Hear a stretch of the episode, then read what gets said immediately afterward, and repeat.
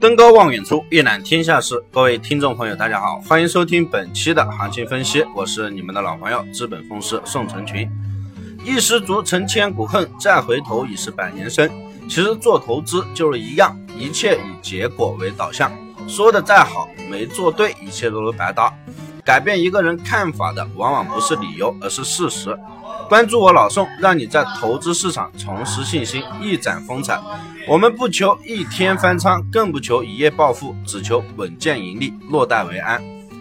昨天晚上十点五十二分，就在美国扬言朝鲜需要制裁的时候，朝鲜强势发言称美国只是在宣战，并且朝鲜将采取一系列的措施，市场避险情绪高涨，黄金也是应声高歌。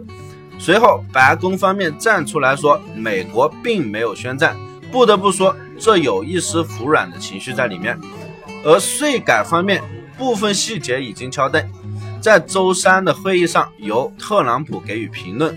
美联储也是一心一意想着办法提振美元。这里我们可以看出，黄金多头虽然因避险情绪高歌，但目前的局势不明，多空未定。美联储九月决议刚过去没有几天，值得一提的是，美联储主席耶伦将在北京时间二十七号零点发表讲话。这一次是不是又要给黄金当头一棒呢？不过由于美联储决议才过去没多久，预计耶伦方面的基调要发生大转变的可能性不大。但是这次讲话我们要多加小心。整体来看，上方一千三百一十五区域有很强的压力，下方一千三百区域有较强的支撑。目前黄金稳点在一千三百零六附近，操作上我建议还是以高空为主，低多为辅。有实盘做单的朋友可以跟我做一个实时交流。我们再看到原油方面，原油从四小时图来看，受欧佩克和非欧佩克产油国可能在十一月。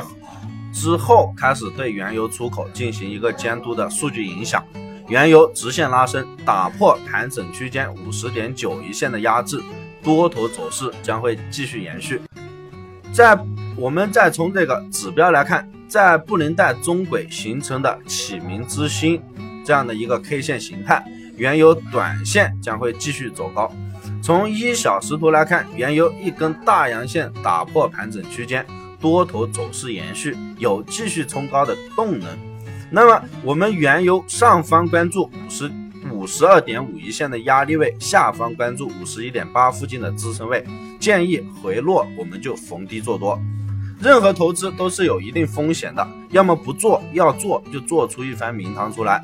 那么在投资的道路上遇到亏损坎坷都是非常正常的。老宋这里给不了你太多的温暖，有个词。是叫做尽我所能。我这里没有一夜暴富，没有百分之百的赚钱秘籍，只有稳健的交易系统和一颗真诚的心。